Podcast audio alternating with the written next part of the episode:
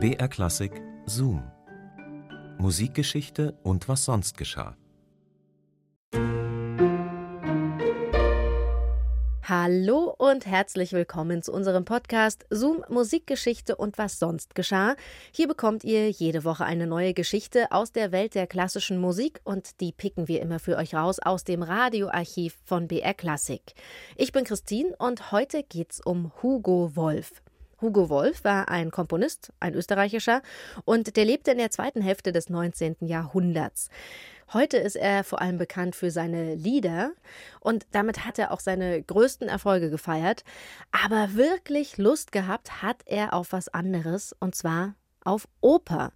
Aber irgendwie ging da nicht so viel, er hat es nie geschafft in diesem Feld und daran ist er schließlich auch zerbrochen.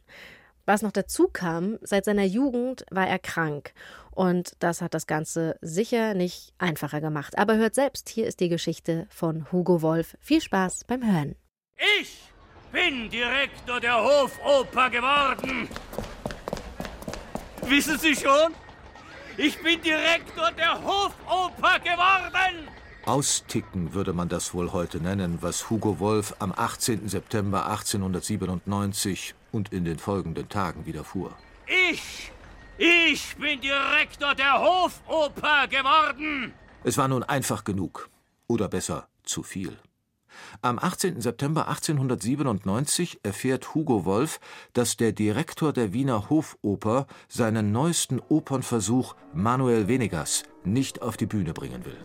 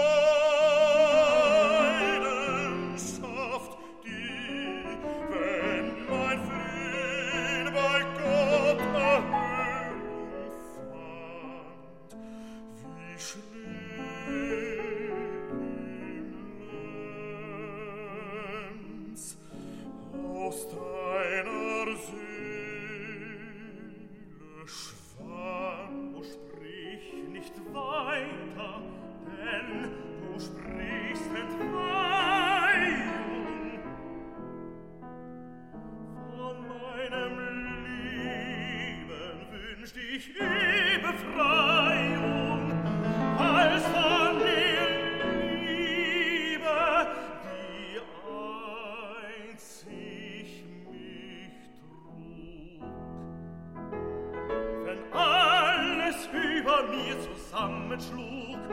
Sie war's, die mich am heißen Mittag stellte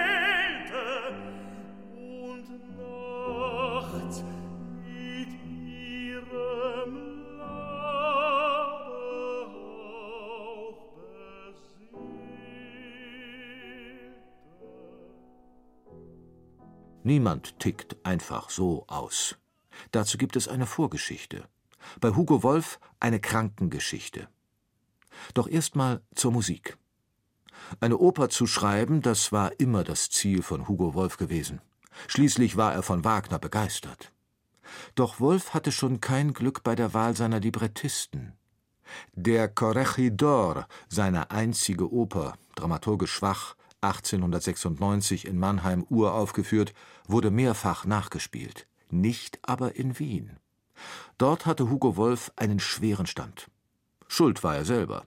Hatte er doch in seiner Funktion als Musikkritiker beim Salonblatt so überzogen gegen Brahms gewettert, dass ihm das später nicht nachgesehen wurde. In Wien gab man sich antiwölfisch. Doch 1897 wittert Wolf eine neue Chance, denn sein jugendbekannter Gustav Mahler steigt an der Wiener Staatsoper vom Kapellmeister zum artistischen Direktor auf. Wolf sucht den Kollegen auf, um ihn zu überzeugen, seine neueste Oper auf die Bühne zu bringen.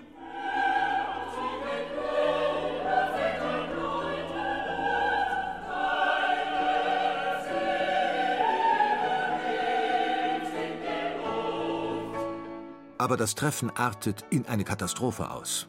Mahler hat gerade die Partitur zu Der Dämon von Anton Rubinstein aufgeschlagen. Diese schon recht gut angelaufene Oper möchte Mahler in Wien herausbringen. Wolf, als Mensch unmäßig, ungerecht, auch in seinen Worten, schimpft gegen Rubinstein, obwohl er dessen Dämon gar nicht kennt. Ein Streit eskaliert. Am Ende, so wird kolportiert, läutet Mahler seinem Sekretär, um sich zum Intendanten rufen zu lassen. Wolf schäumt. Er wittert, wie schon oft, eine Intrige. Wäre er Hofoperndirektor, dann wäre alles gut. Ich bin Direktor der Hofoper geworden. An der Privatwohnung von Mahler angelangt, kann die Haushälterin dem eindringenden neuen Herrn Direktor gerade noch die Tür vor der Nase zuknallen. Ich bin Direktor der Hofoper geworden. Bei Hugo Wolf ging es immer hoch und tief. Schaffensrausch und völlige psychische Erschöpfung wechselten sich bei ihm ständig ab. Von schwacher Konstitution war er vermutlich an Syphilis erkrankt. An diesem Septembertag halten seine Freunde Wolfs Ausbruch für einen Anfall der unheimlichen Art. Doch der Komponist kann sich dauerhaft nicht beruhigen. Zu Hause spielt er aus Manuel Venegas vor und bricht dabei in Tränen aus. Dann betrinkt er sich.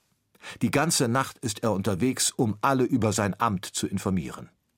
Am nächsten Tag macht er sich auf den Weg zu dem berühmten Wagner-Tenor Hermann Winkelmann, den er überreden will, seinen Manuel Venegas zu singen. Winkelmann macht sich aus dem Staub. Wolf droht mit Entlassung.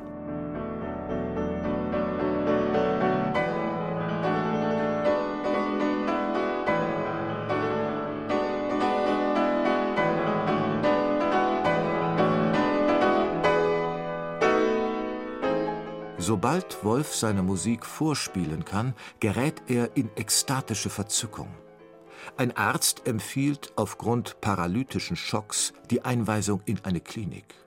Nur ist Wolf weit davon entfernt, das für notwendig zu halten.